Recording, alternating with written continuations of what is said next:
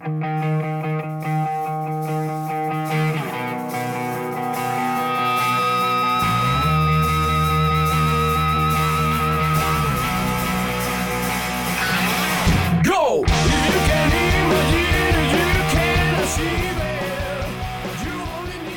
Propicios días, criaturas del cosmos. Bienvenidas una semana más. Aquí seguimos contra todo pronóstico, luchando contra las fuerzas de la entropía y la incertidumbre del mundo en Random Universe, tu podcast sobre ciencia, humanos y un vacío insondable.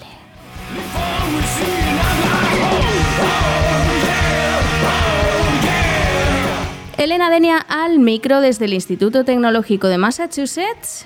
Y desde el maravilloso barrio de Bericalab, en Valencia, Víctor Marín.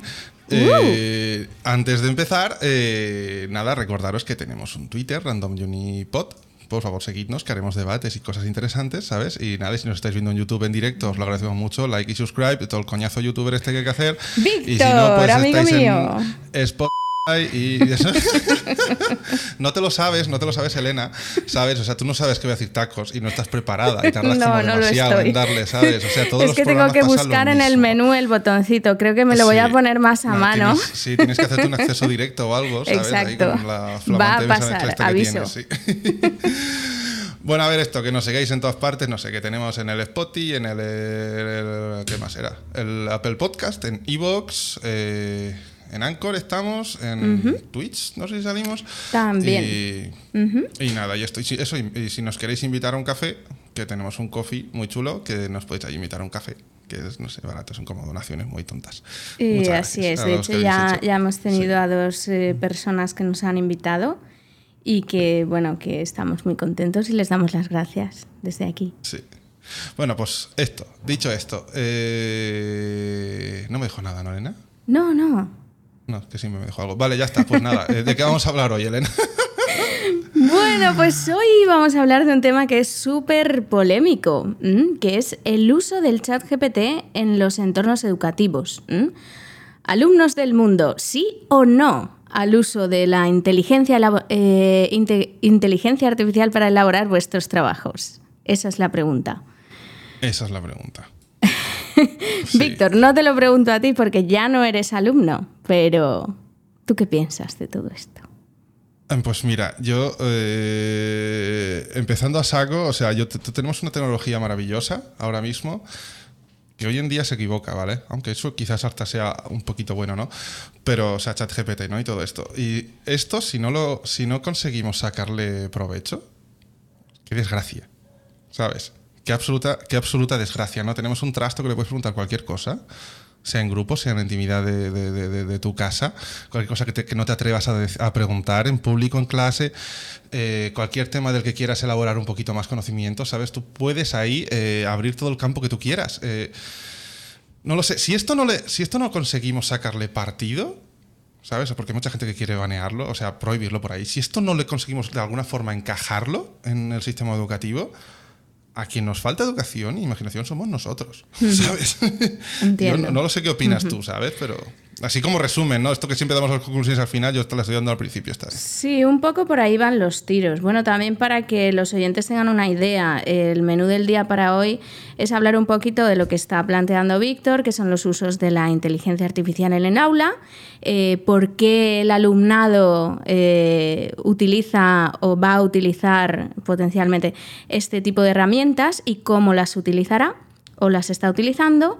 Eh, también cómo debemos adaptar nuestro sistema educativo a esta nueva situación, una situación imparable. En eso creo que Víctor y yo estamos de acuerdo. Y finalmente eh, daremos, bueno, dedicaremos bastante tiempo a dar ejemplos. eh, ideas también, recomendaciones de cómo lidiar con la inteligencia artificial en el aula. Ujú. ¿To- ¿Todo esto lo has escrito en, en dos minutos?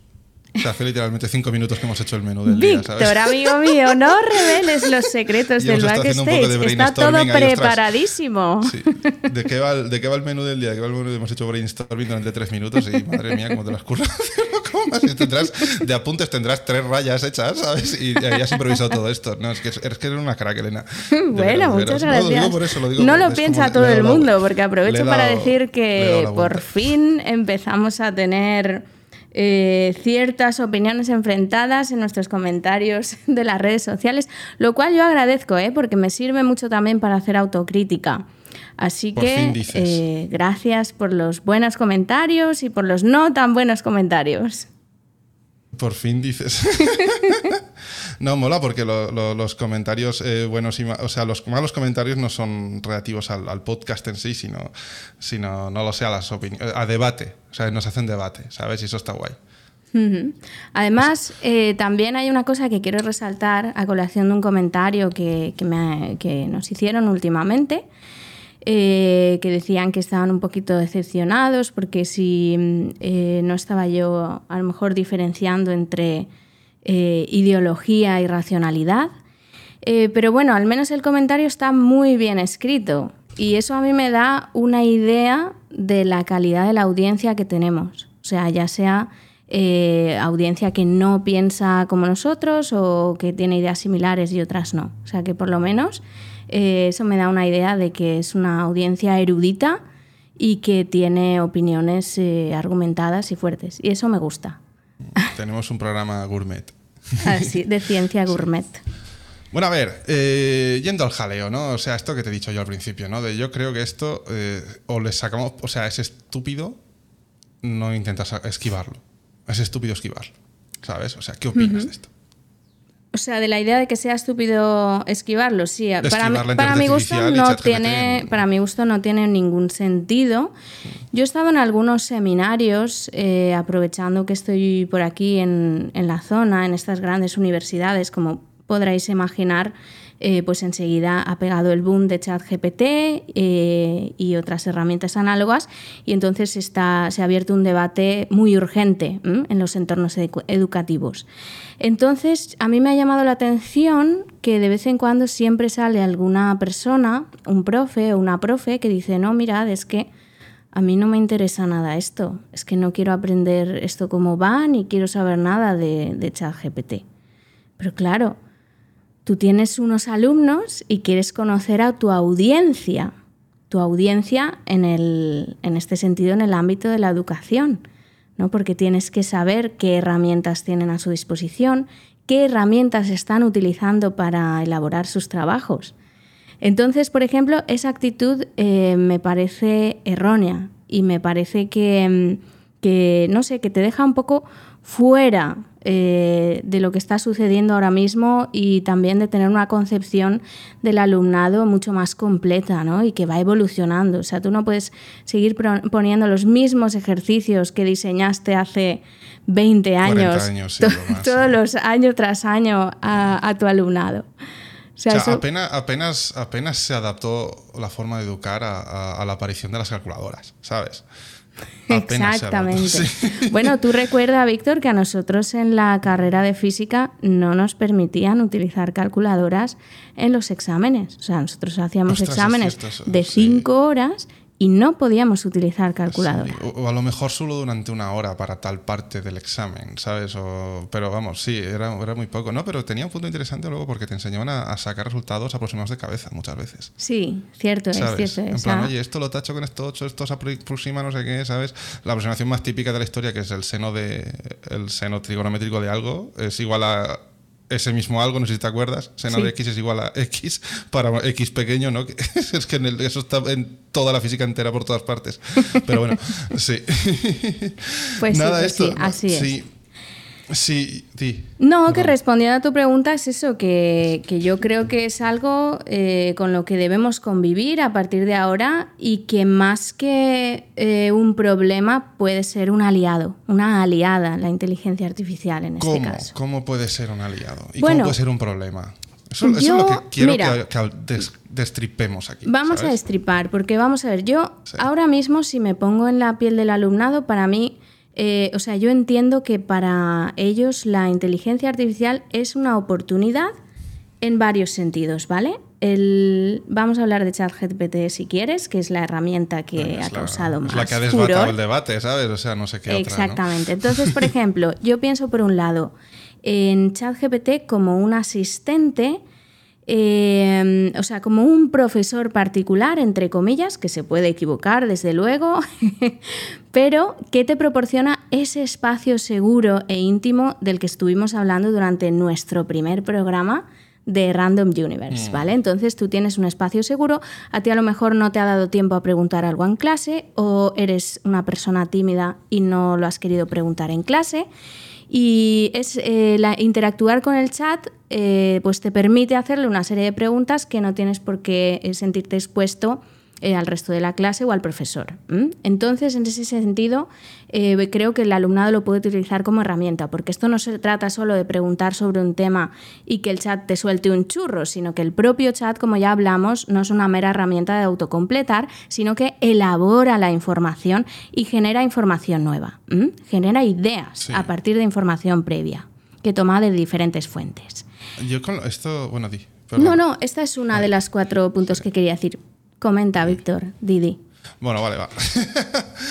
Nada, que esto, esto que has dicho, ¿no? Del espacio seguro es algo, o sea, como tú lo sabes, ya no le he estado dando muchas vueltas porque es, eh, a priori es una de las grandes cosas que nos puede aportar la inteligencia artificial, que es esta idea de, de- de, oye, yo no tengo la... me da vergüenza hablar de esto con gente, ¿sabes? Pero con la inteligencia artificial, como no es nadie, digamos, o al menos por ahora no se tiene la percepción de que sea un ser vivo, ni nada, ¿sabes? O sea, tú- para ti no es nada, ¿no? Y es como hacer una pregunta en Google, o ni eso, ¿sabes? O sea, te, te da esta más sensación de intimidad que una pregunta en Google, ¿no? Pues ahí puedes esto eh, abre, abre, abre mucho camino, ¿no? Eh, porque yo pienso que, mira, eh, aquí un poquito de, de, no sé, de mi experiencia personal. O sea, yo durante un año estuve dando clases particulares.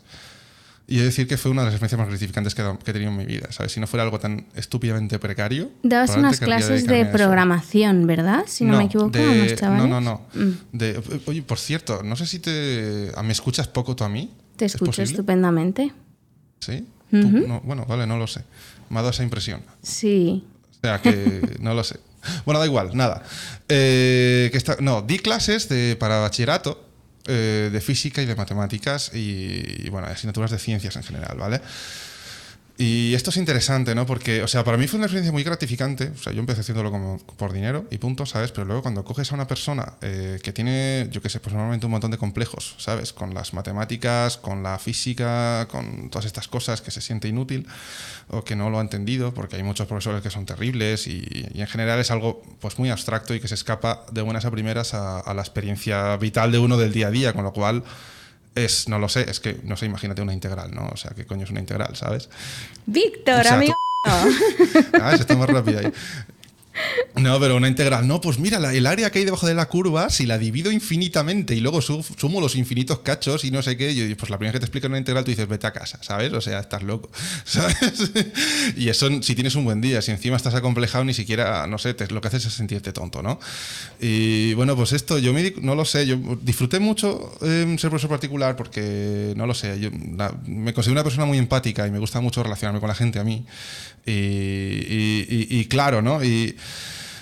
Intenté ser mucho el espacio seguro de la gente a la que daba clases, a- de los adolescentes a los que daba clases, ¿sabes? Que ellos pudieran preguntarme cualquier cosa. Les convencí además de que, oye, cualquier cosa que no sepas no es un problema, sino una oportunidad, ¿sabes? Es algo, es guay encontrar algo que no entiendas, porque es algo que podemos arreglar, ¿sabes?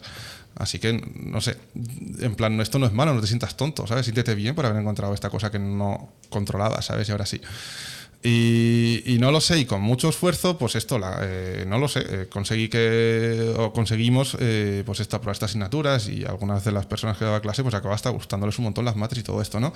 Pero una, el, el- el núcleo de esto era, pues esto, la atención personalizada y el espacio seguro, de conmigo te sientes a gusto, ¿sabes? Esto no va a Claro, sustituir nunca a Una un humano. cosa es el profesor ¿sabes? particular, que eras tú en este Sí. caso.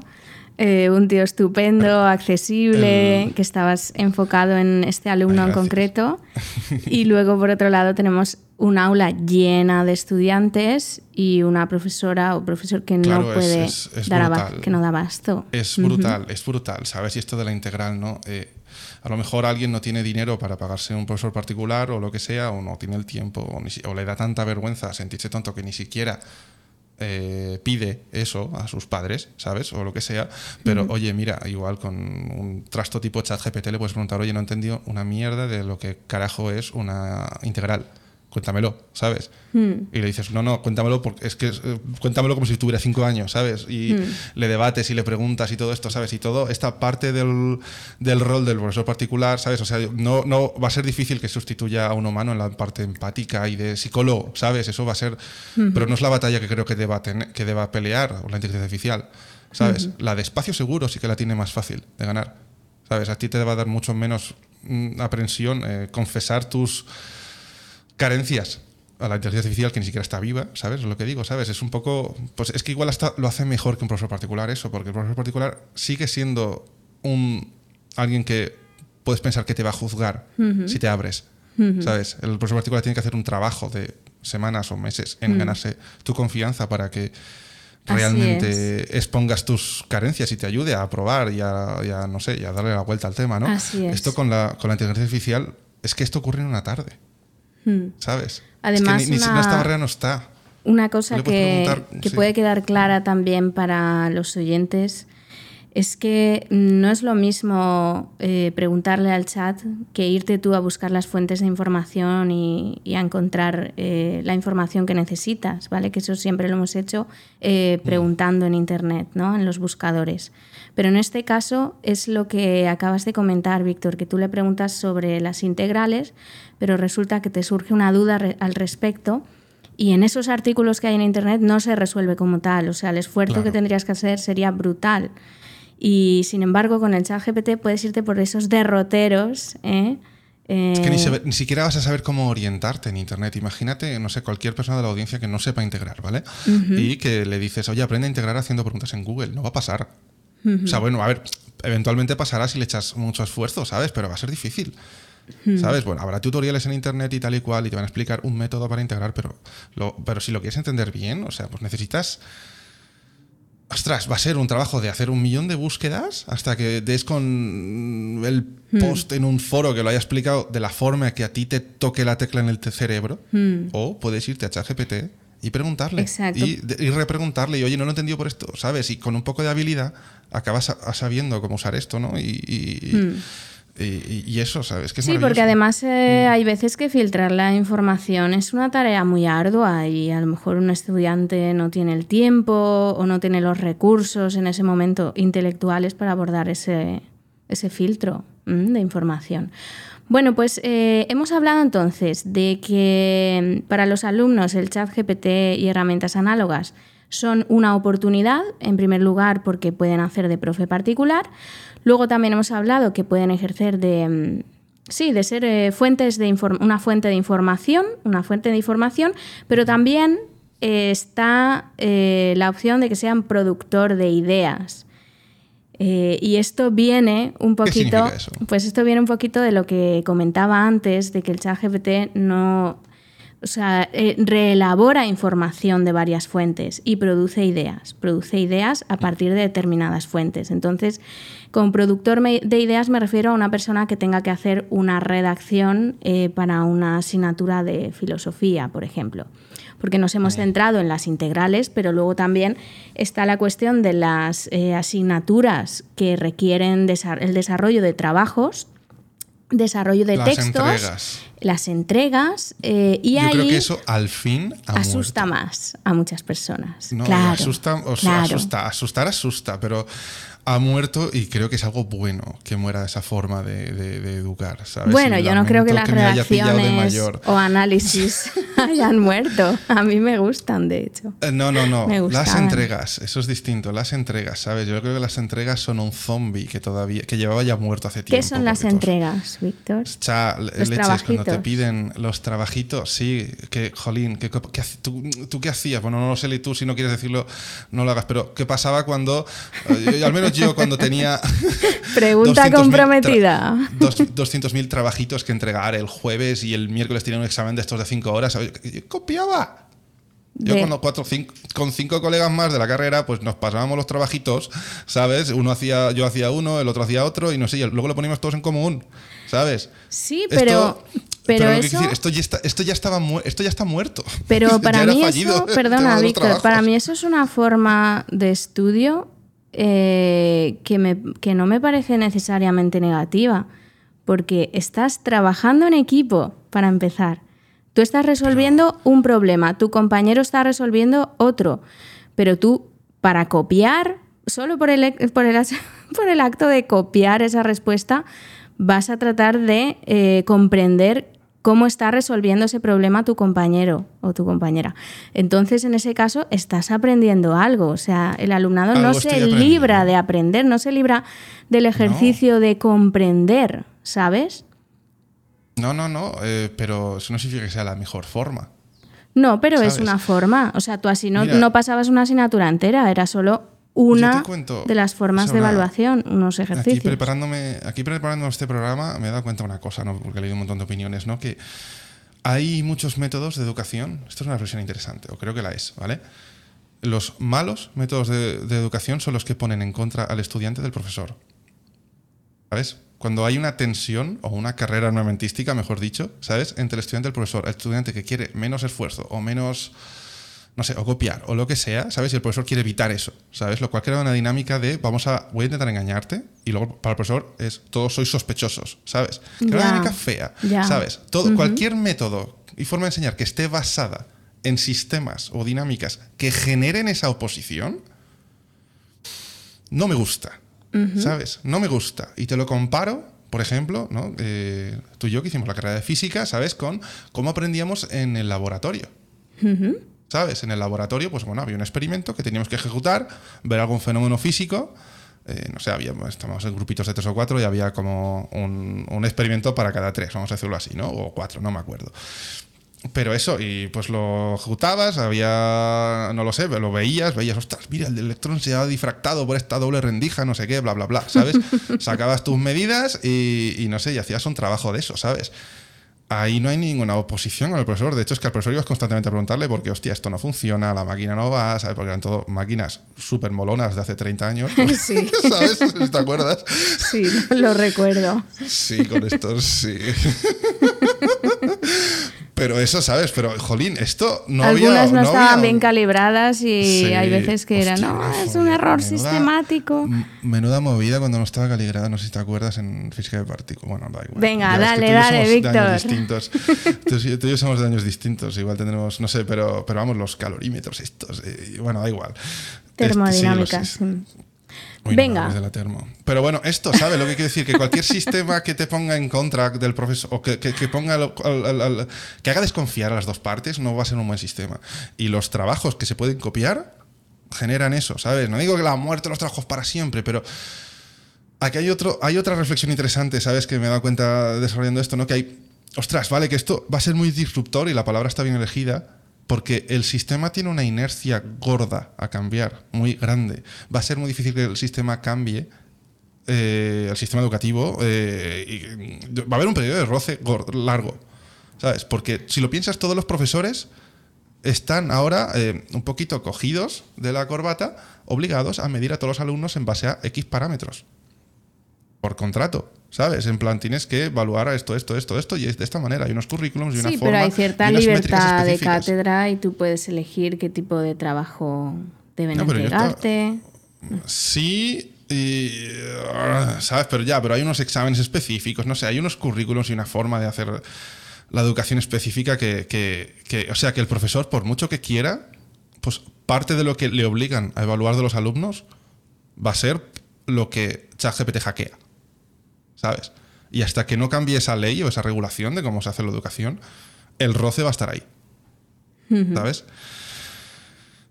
O sea, yo a la larga lo veo guay de, de- de, oye, vamos a encontrar mejores formas de enseñar y, y ahora iremos a eso, ¿sabes? Creo, gracias a esto, ¿sabes? Pero va a haber un periodo de colisión, ¿sabes?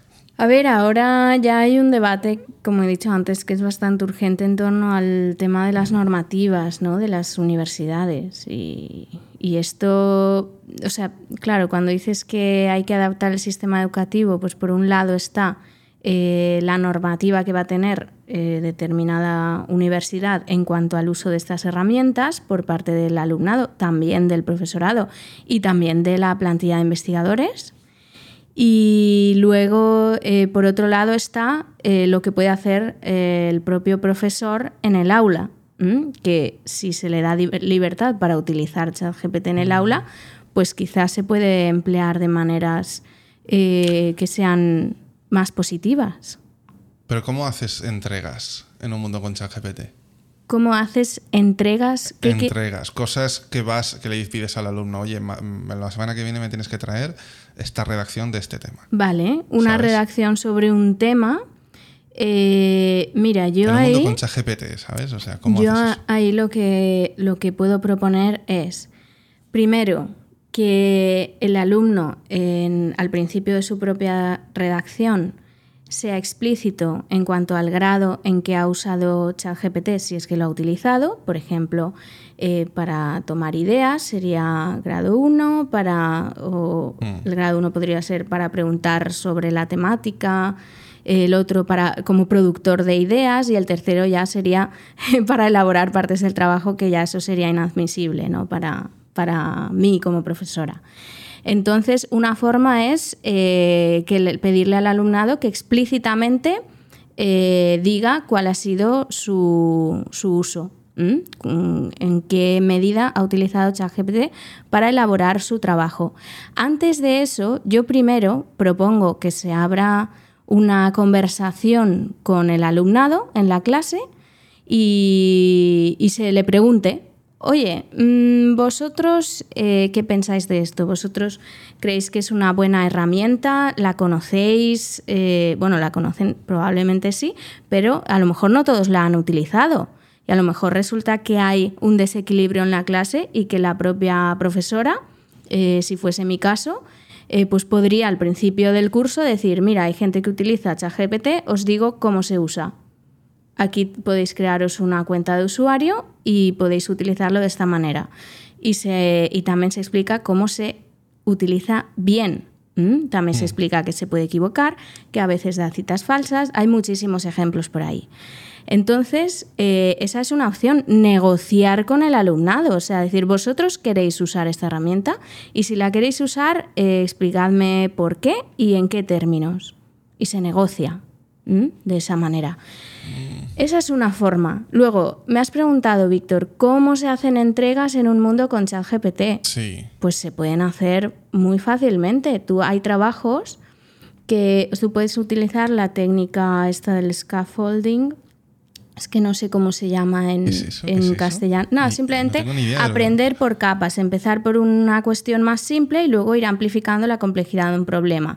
Entonces, a lo mejor tú puedes pedir unas entregas sobre un mismo tema y el alumno puede, en base a tu feedback, eh, puede ir mejorando ese trabajo. Puedes pedir también eh, que hagan mapas conceptuales sobre determinadas cuestiones.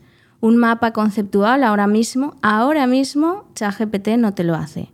Y aunque tú le hagas las preguntas a ChatGPT, en el Es momento un, un esquema, un, un mapa conceptual es una esquemita. Es, tú le preguntas sobre un tema, oye, ChatGPT, cuéntame cómo está eh, la problemática del uso de la inteligencia artificial en la educación. Y entonces ChatGPT te contesta un porrón de cosas muy interesantes, mantienes una conversación larga, te vas por las partes que más te interesan y toda esa información junto con otra información, porque siempre hay que contrastar e- y utilizar varias fuentes, eh, tú la utilizas para crear un mapa conceptual.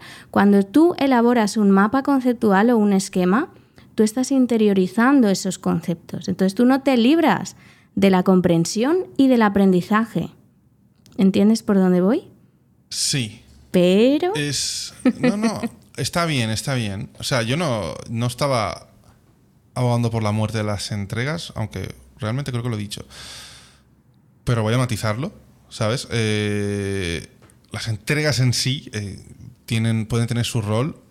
Lo que debe morir, lo que debe morir es el aprendizaje como robots. Esto de hazme estos 30 problemas de matemáticas para el jueves. o hazme, no lo sé, este tipo de cosas, ¿sabes? O sea, demuestra, o sea, en general, esto es interesante, ¿vale? Eh, todo lo que sea, eh, demuéstrame que tienes la información en tu cabeza, ¿sabes? Creo que con la inteligencia artificial podemos ir más allá y es, tienes el conocimiento y la sabiduría y el análisis y la evaluación de lo, lo que, la materia que estás utilizando en tu cabeza. Y te pongo un ejemplo, ¿vale? Porque, yo qué sé, eh, tú le puedes poner una situación que te parezca interesante y, y hacerle preguntas, ¿sabes? Por ejemplo, estás en clase de historia y estás viendo... O sea, no sé si te conoces la historieta de Julio César con... ¿De cuál? Cuéntanosla, cuéntanosla. No, no lo sé, es que mí- no sé, yo esto lo cuento porque me parece algo A mí me fascina este momento histórico de Julio César, la muerte de la República Romana, el nacimiento del Imperio, Marco Antonio, Octavio y tal y cual, ¿sabes? Bueno, ahí hay un mon- es Si hay a alguien le gustan los dramas políticos, eh, que se lo busque, pero no busquéis el típico documental de Netflix porque se quedan muy en. Uy, qué, qué mala mirada tenía Julio César. Y mírale el otro, era más brutal aún. No. Eh, es un tema de, leyes y de sociedad y sociología y la verdad es que a mí me parece delicioso. Pero bueno, imagínate que estás aprendiendo esto, ¿sabes? Y una cosa es que te cuenten en la clase de historia, ¿no? Pues ha pasado esto, este evento, este evento, este evento, este evento y un poco una interpretación. Pero luego imagínate que puedes irte con ChatGPT y decirle, oye, Julio César, eh, ¿por qué cruza el Rubicón? Que es cuando empiezan las guerras civiles y tal y cual, ¿no? Sabes, y te lo va a decir, ¿no? Pero tú le puedes decir, oye, ¿y esto eh, no podría haber ocurrido de otra manera? ¿No lo podría haber evitado este otro evento histórico? Por ejemplo, esto es una pregunta que yo me hago mucho, ¿no? Si existiera prensa en aquella época. Si existiera prensa en aquella época, pues muchas de las decisiones políticas que se tomaron hace 2000 años en el Imperio Romano habrían sido muy distintas. Y este tipo de escenarios las puedes, los puedes explorar, yo lo he hecho con ChatGPT, ¿sabes? Y esto ya no es solo eh, darte. Bueno, y que dice si insistir la prensa, dice, yo qué sé, por qué mm, eh, Cassius Dio dijo no sé qué, o por, no sé, por qué Cícero hizo este, que era un político de la época también, aquí muy pacifista entre los dos bandos, hizo este, este speech, iba a decir. este discurso y no este otro? ¿Por qué hablo de esta manera? ¿Por qué no? ¿Qué pasaría si hubiera hecho este otro? No lo sé. Puedes explorar, puedes debatir sobre ese evento histórico y ver todos sus ángulos y, toda su compresión y, y- con, con- con la inteligencia artificial, algo que podrías hacer con un tutor personal que si tuvieras uno, pero no lo tienes, ¿sabes? Y que supiera un montón del tema. Y eso ya no solo. Y ahí de ahí ya pasamos solo de conocimiento, que el conocimiento tiene que ser como el fundamento sobre el cual se construyen cosas. ¿Sabes? O sea, tú conoces cosas, tienes información, hay un evento, luego hay otro, luego hay otro, pero, oye, ¿eso qué significa? ¿Sabes? Pues el qué significa la sabiduría sobre la sociedad, sobre el mundo, sobre la historia, lo interesante de la historia, ¿sabes? Lo puedes aprender con, con- quizás con ChatGPT, lo que no quepa en clase, ¿sabes? Porque en clase y te van a dar X adaptándose píldoras, a tus intereses, a tus a ti y a tus intereses, necesidades. ¿sabes? Y a mí si me ponen un, a mí si me ponen un- un- una entrega en clase de, oye, vamos a ver, averigua usando la inteligencia artificial, ¿sabes? O sea, hazme un, o sea, cómo habría cambiado el fin de la República Romana si existiera la prensa, ¿sabes? Hazme un trabajo sobre esa idea. Me parece un, un- un- un- trabajo de historia cojonudo, ¿sabes? Bueno, un trabajo. ¿Entiendes lo que decir? Sí, sí, de especulación. No, pero, pero, pero no es solo de- de aprenderte de la historia, sino de aprenderte por qué, de por qué, por qué importa, por qué importa la historia, ¿sabes? ¿Por qué importan las cosas? ¿Por qué importa saber lo que ha ocurrido? ¿Sabes? Este tipo de preguntas son los que te hacen atar cabos en tu cabeza. No sé si me entiendes. Sí, sí, te entiendo, te entiendo.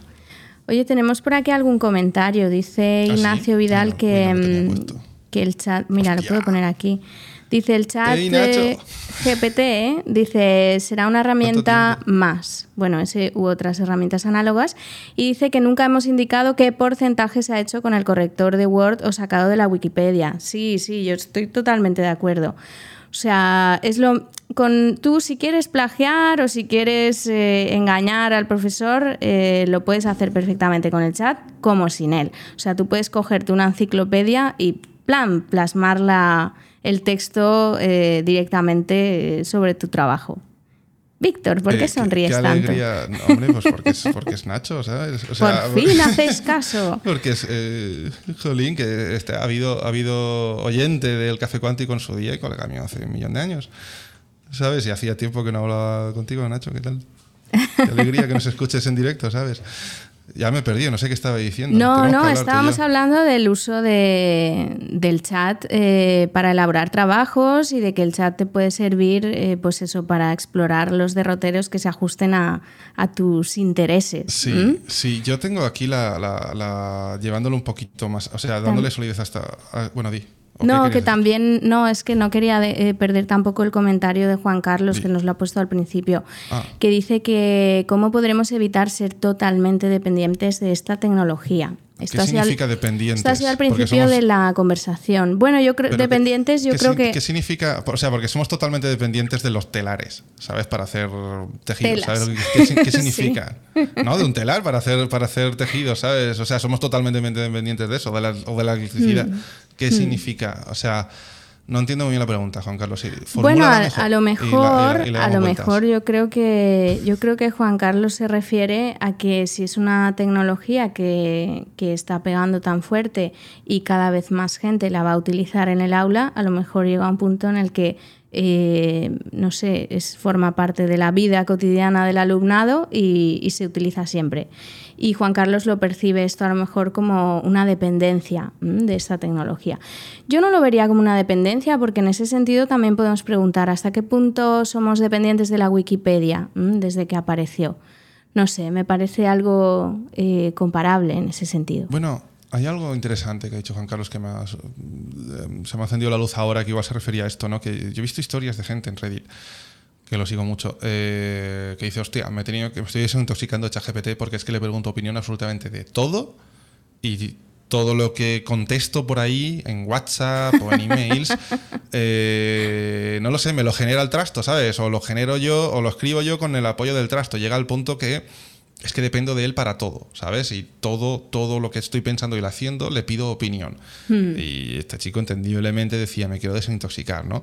A lo mejor este es el miedo de Juan Carlos, evitar que lleguemos a ese extremo, ¿sabes? Pues en cuyo caso, pues no tengo una respuesta, pero es una posibilidad. A ver, ese tipo de adicción se da con otras cosas. Hay gente adicta a las redes sociales, hay gente que no lo es, no sé. Esto ya habría que, explorar no- los casos particulares ¿no? y la adicción que pueda generar. Mm, estoy de acuerdo. Pero, bueno, volviendo al tema este, que estaba todo interesante, que. que de cómo integrarlo en el aula, ¿no? Eh, mira, este trasto, o sea, cualquier persona que yo solo sabe, no te lo puedes dar un chorro de información y luego hacerle preguntas sobre esto, ¿no? O sea, de hecho. Ay, mira, contesta Juan Carlos. Eh, facilita mucho más las cosas. Sí. A ver, pongo por aquí la sí. respuesta de Juan Carlos. Sí, que, Sí, que eso, puede llegar a ser una adicción. Que puede ser una adicción. Sí, no tengo una respuesta buena, Juan Carlos, lo siento. Pero es un debate interesante que no lo sé, quizás algún día abordemos. Eh, ¿Qué está diciendo? Que esto, eh, ChatGPT y este tipo de inteligencias artificiales, pues esto, tú le puedes dar un contexto gigante. Tú le puedes dar un artículo entero y luego hacerle preguntas sobre ese artículo, ¿no? Y estoy pensando ya, pensando en cómo integrarlo bien en el aula. Lo guay, guay, guay sería darle un vídeo de la clase entera y que luego le pudieras hacer preguntas al contenido de la clase. Que tú tengas tu clase con el profesor, ¿sabes? Y lo que. Imagínate, es la clase donde te explica las integrales, ¿vale? Y luego tienes el vídeo que se lo das a GPT-7, ¿sabes? No sé. Y lo entiende y le dices, oye, esto no lo he entendido muy bien, ¿sabes? Y te hace un poco esta atención personalizada a ti, ¿sabes? ¿Entiendes? Y, puedes explorar eh, todo lo que hay en los márgenes de la clase, todo lo que no hayas entendido bien, todas las cosas que quieras no sé, profundizar o, o cualquier otra cosa, ¿sabes? Le puedes hacer preguntas, pues, al vídeo de la clase. ¿Me entiendes lo que digo? ¿Sabes? Sí, Eso sí, yo creo que es una de las, uno de los grandes eh, primeros usos que le podríamos dar a este trasto, ¿sabes? O al menos una transcripción que esté Una grabando. transcripción el- de la una- clase. como mínimo una transcripción en texto de la clase, ¿sabes? Que, que, pues hay sistemas que lo hacen ya en, en directo, ¿sabes? Yo uso Microsoft Teams para trabajar y todas las reuniones que hacemos eh, hay una transcripción en directo hecha por una inteligencia artificial que pasa todo lo que dice cada persona a texto, ¿no? Pues esto en clase y luego se lo das a una inteligencia artificial específica de, de esa escuela, ¿sabes? De esa universidad, de esa facultad o de ese colegio, lo que sea, que se disponibiliza a los alumnos, ¿sabes? Y entonces le puedes hacer... eh, eh, pues esto, todas las preguntas que tú quieras a la clase, ¿sabes? Todo lo que no sepas, todo lo que se te haya quedado en el tintero, todo lo que te dé vergüenza, oye, esta cosa que querías saber, pero como, no sé, te da vergüenza lanzar la mano en alto, ¿sabes? O lo que sea, pues ahora se lo puedes preguntar a la inteligencia artificial, ¿sabes? Y eso a lo mejor te da confianza para mañana. eh, ¿Sabes? Porque el, gran- el- problema de la confianza es que no sabes cómo empezar a ganarla nunca, ¿sabes? A lo mejor esto te puede dar el primer pasito, ¿no? No lo sé, son cosas interesantes. Eh, no lo sé si tienes otros usos interesantes. ¿Qué te estás, Es te que, estás partiendo el no, te es estás que cuan- descojonando, cuando, Elena? cuando has dicho chat GPT 7, yo ya se me ha ido la mente.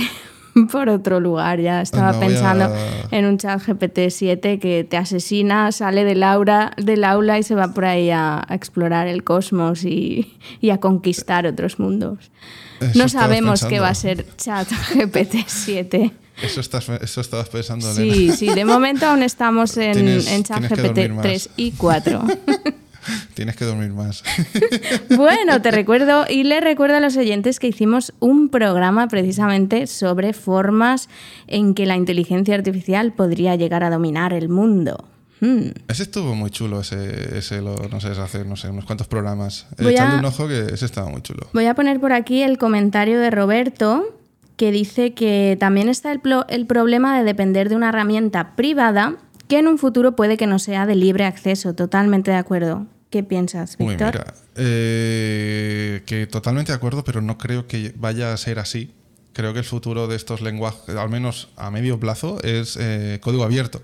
Porque ahora mismo los, los que lo están petando más son los, eh, los derivados del llama, que esto lo hemos comentado alguna vez, ¿no? Que es el modelo este de Facebook, creo que era, que se filtró. Eh, ah, ahora es público porque se filtró y sobre este la gente, la gente en su casa ha construido un montón de variantes que hacen un montón de cosas. Y hoy en día son ya casi tan buenas como ChatGPT. Y esto lo puedes correr en tu casa, en tu ordenador. Y eh, el mundo open source va, va a adelantar muy rápido al mundo privado, creo, en esto. Y al ser open source eh, es el que se va a usar más, porque va a ser o gratuito o al menos de licencia de esta no comercial usarlo. ¿Sabes? Cosas tipo una escuela. eh, no, lo- no sé. es- es- Bueno, una escuela quizá también puede pagar la licencia en caso de que, de que haga falta una licencia, No, una se- universidad. Se lo no ahorrarán. sé. Se lo ahorrarán. Y en, en especial si lo que quieren es hacer una versión de la inteligencia artificial específica para los intereses de esa facultad, ¿sabes? Específica con las cosas específicas de esa facultad, pues, eh, eh, pues lo harán sobre una versión open source de, de un modelo de lenguaje de estos. No lo van a hacer. O sea, no se lo van a pedir a OpenAI. ¿Sabes? Para que no se lo va- no, no- no- va a pasar. no se lo van a pedir a Google. Oye, Google, la Universidad de Valencia, ¿no? Google, hazme. A, lo- a lo mejor, ¿dónde estás tú el Mitzi? ¿Sabes? Pero la Universidad de Valencia probablemente no. ¿Sabes? Pues no, la cogerán la, la, la pública, o sea, la, la open source, pues cogerán, ¿sabes? Sí, está claro, está claro. Pero aún así el punto, eh, yo creo que el punto que, que hace Roberto está muy bien planteado también, porque estamos hablando de un servicio que es privado, o sea, no es eh, ahora mismo no es algo open source. Y que tampoco No, sí, ya- tenemos ya, lo claro. es. Ya lo, ya lo es. O sea, Open, ChatGPT no. Pero hay Otras, ya alternat- otras hay alternativas. Sí, sí, no te digo que no. y- Pero eh, también hemos hablado tú y yo muy alegremente del espacio seguro, porque Sí. yo he hablado desde el punto de vista del alumno, que siente, que percibe que es un espacio seguro, pero a lo mejor resulta que no lo es y que esa información eh, de, algún, de alguna manera se utiliza, esos datos que está generando y, no sé, eh, dando a conocer una parte de sí mismo o de sí misma bastante íntima. Ya, Ese, Bueno, ya el tema de me los parece- datos y la Me privacidad. parece un problema que, que arreglan los, eh, los modelos open source. Sí. De nuevo, bueno, ¿sabes? es- mm, Sí. No lo sé, espero que sí. Si no hay una forma de explotar esos datos. Tenemos por aquí más comentarios. Eh, a ver, Ausetano por aquí dice que aún no se ha llegado a ese punto, pero a medida que se perfeccione GPT, eh, podría llegar a explicar mejor que un profesor y ser más objetivo y ser preferible para mucha gente, ya que le hará entenderlo mejor. Sí, eso es justamente lo que estamos eh, lo que estábamos comentando al principio y continúas el comentario, Ausetano, y dices que una educación lo más objetiva posible podría convertirse en el enemigo eh, a batir de aquellos que pretenden meter sus agendas ideológicas en la cabeza de los niños. ya, bueno.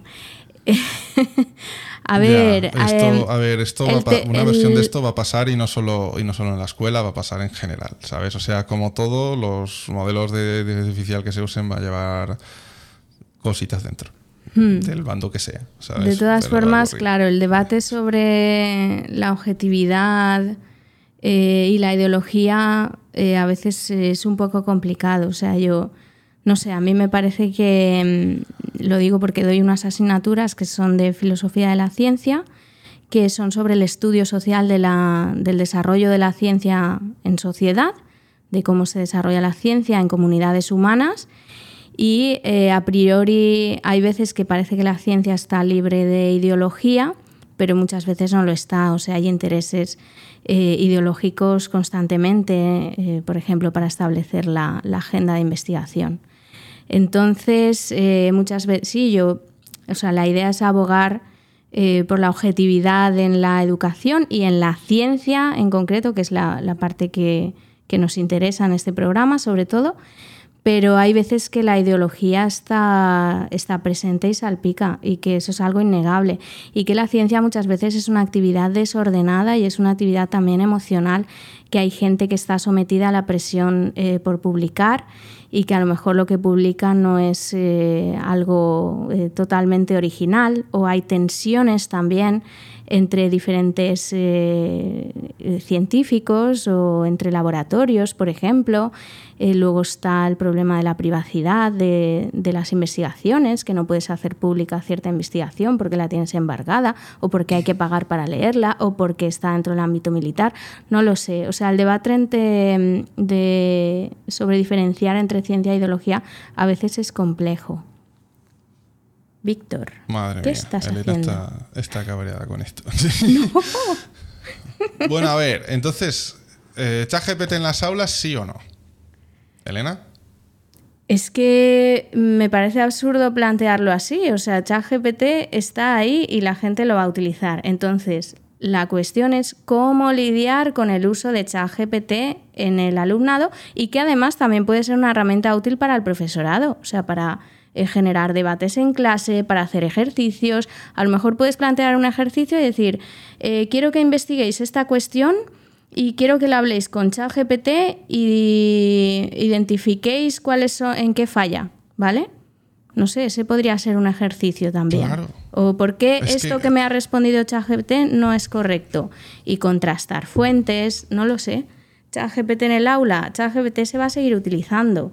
También te digo que mm, Pero ha de cambiar el sistema, ¿verdad? No estoy loco cuando digo que el tema de las entregas y este tipo de forma de leches está un poco caduco. Y, o sea, más que nada porque avanzan los tiempos en una dirección, ¿sabes? Y hay unas herramientas y, y- y leche... Es que mola mucho más aprender de otras maneras que haciendo 50 problemas de física para el martes, ¿sabes? ¿No? Sí, sí, está claro, estoy de acuerdo contigo. A mí me parece una herramienta que, que puede aportar mucho. O sea, si yo le, yo estaba pensando, esto lo probé el otro día, bueno, el otro día, hace meses, ¿no? Pero yo qué sé, eh, bueno, volviendo a física, que es lo que, pues, por lo que sea, controlo. Pero típico problema del campo electromagnético de un electrón y no sé, y se pone ahí a girar porque hay un campo electromagnético, no sé, estas cosas, ¿vale? Si tú le, vale, tú le puedes pasar el problema, el problema a ChatGPT y sí, vale, te lo va a resolver. Pero igual lo que quieres no es eso, igual lo que quieres es que te lo cuente con palabras, porque la solución es esa. Es más, igual lo que quieres es qué pasa y si tú se lo explicas ahí. Oye, y si tiro otro electrón de esta otra manera, ¿por qué interactúa de esta forma? ¿Sabes? ¿Qué tiene de especial el campo eléctrico del el otro electrón para que pase esta movida? ¿Sabes? Para que su trayectoria sea así, ¿sabes? Y puede darte la solución en mates o puede darte la solución hablada, ¿sabes? Y tú realmente puedes tener una especie de simulador de física, si lo piensas, dentro de ChatGPT, donde tú le expresas con palabras, voy a tirar un electrón por aquí y vas a ver el y él te va a explicar el resultado de lo que pasaría, ¿sabes? Y esto leches, ¿cómo no vas a usarlo para aprender? Ya no solo vas a memorizar la fórmula con la cual resolver esto, vas a interiorizar el concepto, vas a adquirir la intuición de por qué los electrones, en este caso, se comportan de tal manera en un campo eléctrico, ¿sabes? Eh, eh, y eso, con las fórmulas, es más difícil de hacer. Tú puedes memorizar todas las fórmulas y a sacar y hacer las mates y tal. Interiorizar de verdad por qué, por qué la mecánica es la que es, pues eso. Bueno, primero que es debería ser, o es, o debería ser el objetivo de la clase, ¿sabes? Y, y segundo, es lo más difícil, ¿sabes? Y si de repente tienes con, con ChatGPT puedes eh, explorarlo de esta manera, el problema, el problema de física o de mates o cualquier otra cosa, la puedes explorar de esta manera, ¿sabes? O la historia, ¿no? Lo que hablamos antes de, oye, ¿qué pasaría si hubiera prensa en la era romana, ¿sabes? Hostia, pues resulta que, no sé, puedes, puedes hacer un montón de cosas, ¿no? Y ¿Qué sobre pasa? todo también, aparte de lo que estás diciendo, que conceptualmente puede haber una ganancia brutal, eh, también además se puede preguntar eh, aplicaciones, ¿no? Tú estás pegándote con ese problema en concreto y decir, oye, ¿y esto lo puedo aplicar a otras áreas? Hostia, o me puede puedes dar ejemplos de cómo... Tipiquísima pregunta de, oye, ¿y esto para qué me lo hacen aprender? Si esto no Claro. se usa para nada. Claro, a mí un profesor una vez me contestó que en una clase de relatividad general que eso servía para que él y su mujer comieran, para darles de comer, básicamente. No creo que el chat me conteste lo mismo, pero bueno, bromas si aparte. Fuera, si fuera gravedad modificada de esta de los de la, la otra la otra explicación los antimateria Ah, oscura. sí, sí, la gravedad de- a- a- modificada ahí es sí que, la... ahí, sí que, ahí sí que habría entendido la explicación alternativa a la materia oscura. la materia y ahí oscura. Mm. sí que y ahí sí que habría entendido mucho el comentario de esto solo sirve para darme de comer. A a esposa. Bueno, Víctor, estás entrando al trapo. eh. Cuidado sí. que tenemos unos cuantos amiguetes que están del lado de la gravedad modificada. Sí, ya lo digo, no sé, a ver si Hay un grupo fuerte en la, en la Universidad de Valencia. Bueno, ¿Es una propuesta Bueno, que es- teóricamente interesante. eh, pues tiene sentido. Muy Lo que interesante. pasa es que no muy es, interesante. no es Bueno, mayoritaria. ya escapa mucho al tema del programa. Bueno, no, no mayoritaria. escapa, se bueno, le puede esto, preguntar no lo sé, al pero chat. claro, ey, pero le puedes preguntar, exacto, le puedes preguntar al chat y le puedes decir, oye, esto, qué pros, qué contras, sabes, no lo sé, y debatir. Pero es que a mí lo que me mola mucho es esto, la idea de, de simular, de, de que es como que tiene una simulación interna de de cómo funciona el campo eléctrico y todo esto, y le dices, voy para tirar el electrón por ahí. Igual que tiene una simulación interna de cómo funciona la política romana de hace dos mil años, y le puedes preguntar, oye, ¿qué pasaría si tal? Y más o menos va a dar cabos y va a darte ideas, ¿sabes? Y con esto, eh, leches, es que con esto podemos pasar de aprender, de memorizar un trillón de cositas y no sé, información por encima y tener tres o cuatro conceptos muy específicos y, y no más, porque no hay tiempo de más, ¿sabes? Hostia, con esto podemos abrir el campo mucho. Si encontramos una forma de evaluarlo, integrarlo en los currículums, ostras, es que todo lo que no podemos, bueno, todo no, parte de lo que no podemos hacer por culpa de tener clases de 30 alumnos y no de 3, ¿sabes? Parte de eso quizás lo podamos arreglar eh, con inteligencia artificial, ¿sabes? Este trato especial de que no vas a tener un profesor, a no ser que pagues por él, que te, con quien debatir estas cosas de qué pasa si tiro el electrón de esta otra manera, ¿sabes? Claro. Este rol lo puede eh, hacer ChatGPT, ¿sabes? Y no ChatGPT, sino una versión específica, entrenada y construida para estas cosas, ¿sabes? Eh, eh, ya, ya, ya hecho con idea de que supla este rol, ¿sabes? Y no sé, quizás podemos pasar a una forma de aprender no tan basada en la memorización y en como robots hacer un millón de trabajos, sino en evaluar y tener un pensamiento crítico sobre lo que quiera que estás aprendiendo, sea el campo eléctrico, sea la política romana o sea cualquier otra cosa, ¿sabes? Y, y ahí es donde este, este sparring con el cual reflexionas y le preguntas y, y- y- y te abre el campo, ¿sabes? Te puede ayudar un montón. Y esto hay que integrarlo de alguna forma, ¿sabes? Yo creo que sí, de alguna forma. Y yo creo que, la, que el primer paso es que el propio profesorado eh, empiece a pegarse con la herramienta para tratar de comprender eh, cuál es la mecánica. ¿m? Porque yo creo que si, que si la utilizas mucho, fácilmente vas a reconocer un texto, un trabajo que te haya mandado un alumno que esté hecho con ChatGPT. Yo he identificado varios trabajos hechos con ChatGPT. Lo que pasa es gente, ¿no? Eh, alguien, alguien ha caído por ahí. Sí, sí, pero bueno, es que hay, hay también eh, detectores. Entonces, eh, yo creo que, el, que Bueno, tenemos la, la, la estaba escrita por una inteligencia artificial, según un detector de estos. ¿El la qué? Biblia Perdón. estaba escrita. La Biblia estaba escrita por una Sí. inteligencia artificial, según un detector de estos. ¿Te imaginas? ¿Te imaginas? Sí, a ver si es no, una- es una- o sea, detectores... es la primera evidencia, primera evidencia de que vivimos en una simulación. La Biblia está escrita por el ordenador que Sí, nos hay un simula. 10% creo que es de, de falsos positivos ¿eh? en la detección de trabajos hechos por ChatGPT. No, Pero yo que lo que recomiendo está- es que el profesorado se pegue contra el chat, pregunte y entienda un poco cuál es la, la dinámica de las respuestas, porque al final siguen un patrón muy específico. Entonces, si, la, si el alumno ha utilizado el chat simplemente para coger una serie de ideas, pero elabora su trabajo, pues no veo, no veo el problema ahí.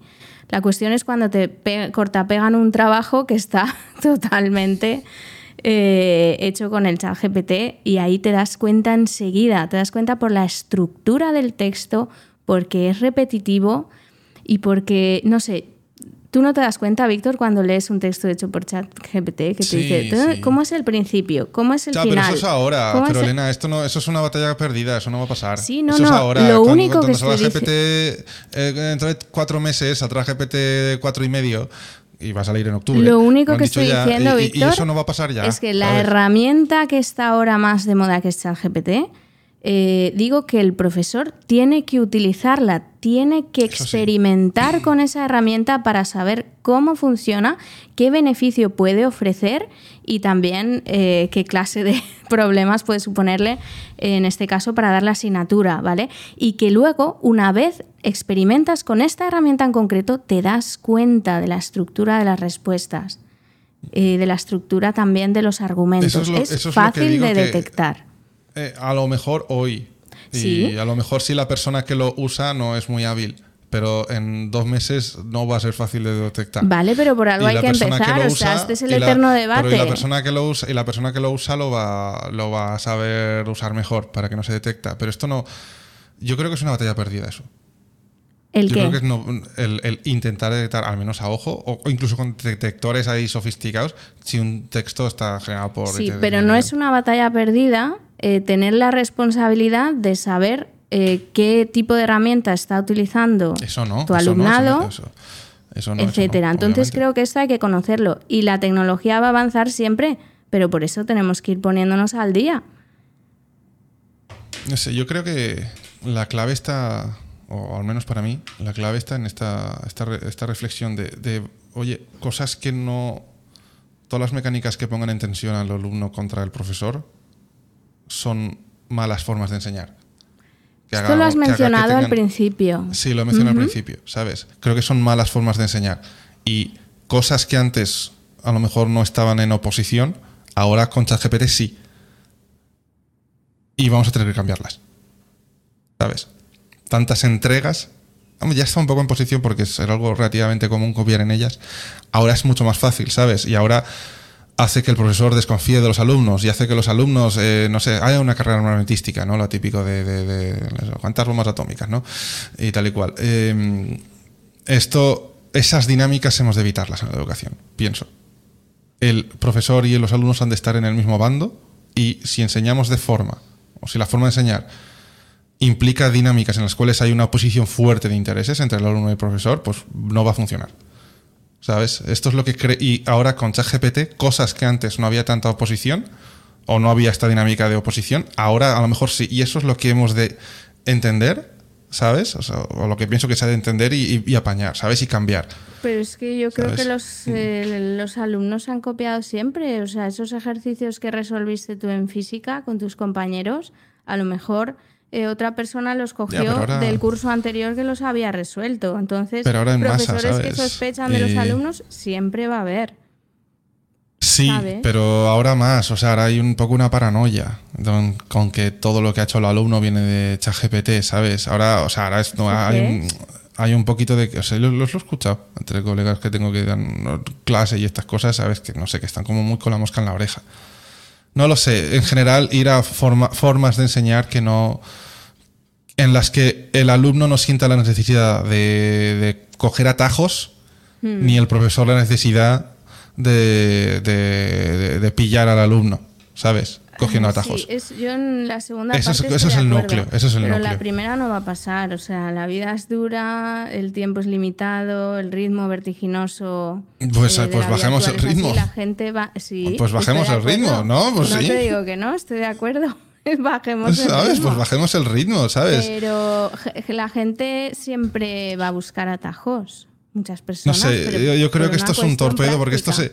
Gente, gente. eh, eh, el simple le pedirá que le escriba el- el- la redacción que tiene que entregar el jueves, ¿sabes? El sofisticado encontrará formas de hacer trampas mu- muchísimo más sofisticadas, ¿sabes? Con ChatGPT. De, de, de, de, no sé, sabrá hacer un millón y. trampas tan sofisticadas pero- realmente pero lo- son trampas o la persona está aprendiendo? Claro que son trampas. Claro que son trampas, porque luego al profesor va a evaluarle en base, en trampa? base- El profesor va a evaluarle en base a unas cosas que no van a ser ciertas, ¿sabes? Porque le habrá una regulación que le obliga a evaluar de esa forma, ¿sabes? Lo que hemos de hacer es cambiar eso, ¿sabes? Los- más laboratorios, La más la- de evaluación. Sí, sí, que no ponga en oposición, que no sientas la necesidad de, oye, voy a hacer trampas, ¿sabes? Ni, ni, la- ni la- ni el temor de mis alumnos Pero estarán es que, haciendo claro, trampas, es un ¿sabes? problema mucho más amplio, la carga docente, yo qué sé. eh, Sí, o correcto. sea, la carga de asignaturas. Pero, pero esto es interesante, pero este momento es interesante porque yo creo que si ya estaba todo eh, al borde de, o sea, ya hay muchas críticas que le puedes hacer a la forma de educar, ¿sabes? ChatGPT eh, es que vuelve ya muy caduco en la forma de educar, ¿sabes? Yo, yo, igual es una esperanza mía, ¿no? Pero creo que esto sea un torpedo tan jodido a la forma de educar actual. Espero que pete tanto. Espero que reviente la idea de las entregas y todo esto. Espero que reviente, no, yo qué sé, las entregas en sí no me parecen mal del todo, ¿sabes? Pero quiero que revienten porque quiero que al fin no haya más narices que replanteárselo todo. Que replantearse cómo carajo se educa a la gente, ¿sabes? En los colegios y universidades. Que esto sea un caos tan gordo, lo siento por los próximos dos o tres años, ¿sabes? Pero que, vamos, que, que- que de aquí salga una nueva forma de educar. Porque ya sea tan insostenible con ChatGPT GPT de por medio y ya sea imposible de seguir educando así, ¿sabes? Que sea la gota que colma el vaso. Eso es lo que quiero. No sé. Sí, no, estoy reflexionando. El tema es que, o sea, me parece que es un debate más complejo. eh, No, sí. Sí, es, es más complejo que esto porque no se trata de una cuestión de entregas o de ChatGPT cómo te ayuda a preparar un examen ahora mismo. O sea, ¿qué es lo que quieres cambiar exactamente? Es que el sistema educativo es, es no sé, es un monstruo. Es un monstruo. Es un monstruo. Es un monstruo que te, que te coge y te oprime y te escupe. ¿Sabes? Sí, y también te, trauma. cosas, y te trauma. cosas.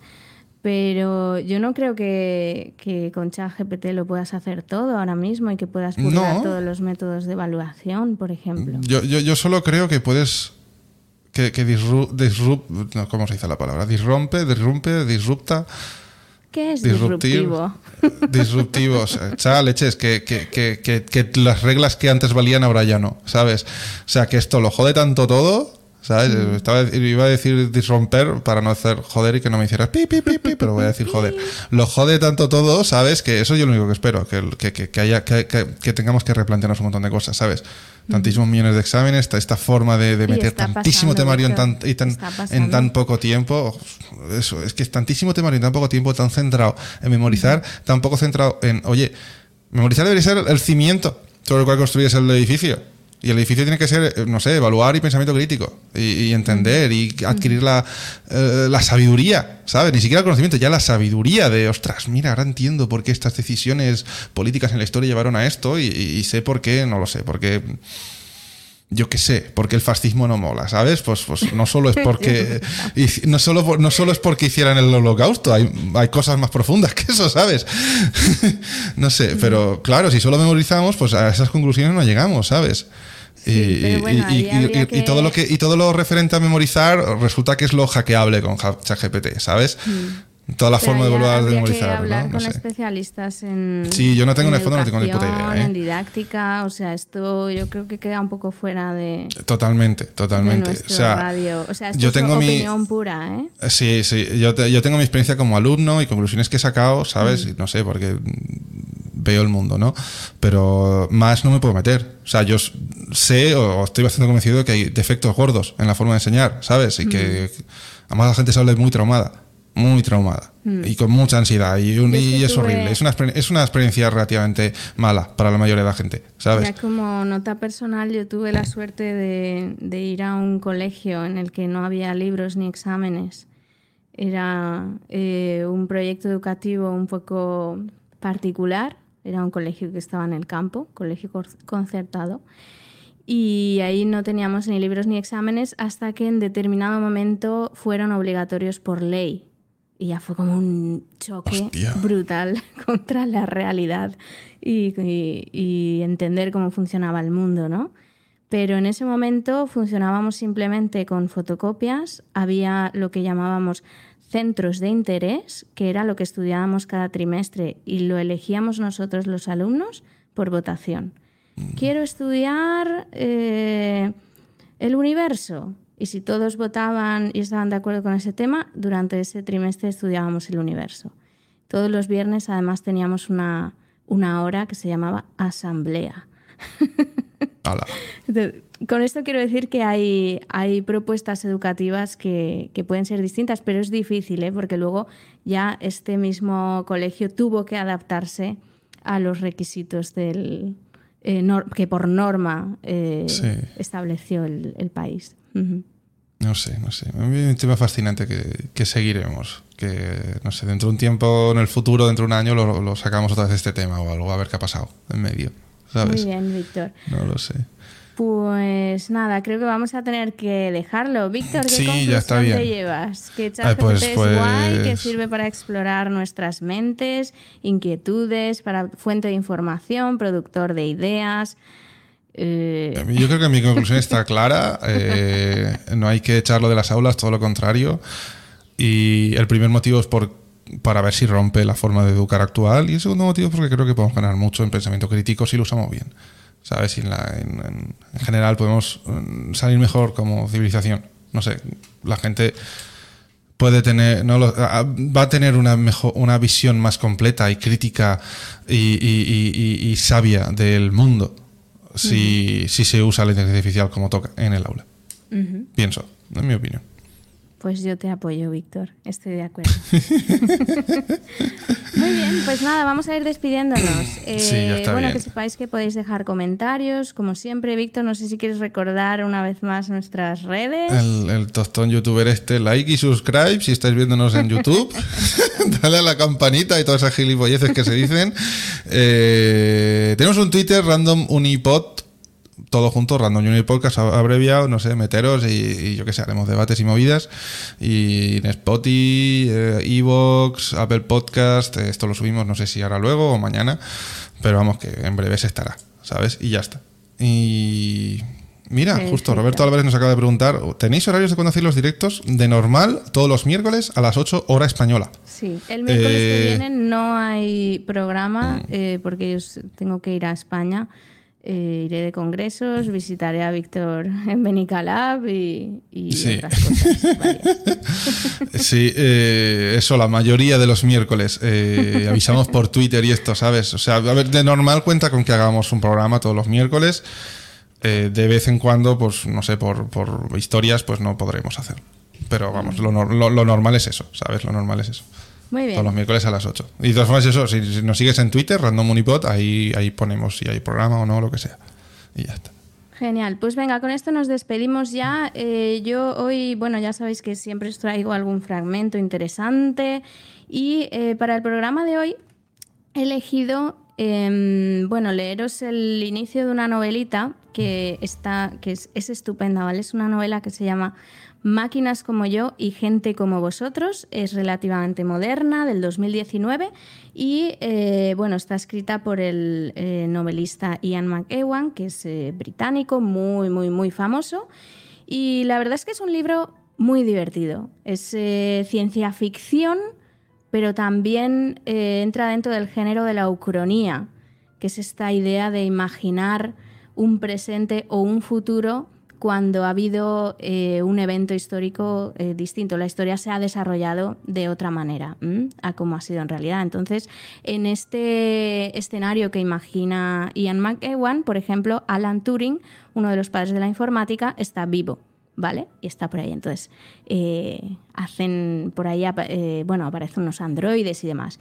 Bien, os dejo con un fragmento del libro, es solo el inicio, y con eso terminamos el programa.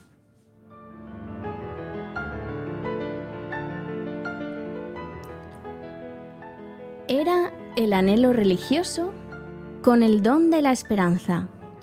Era el santo grial de la ciencia.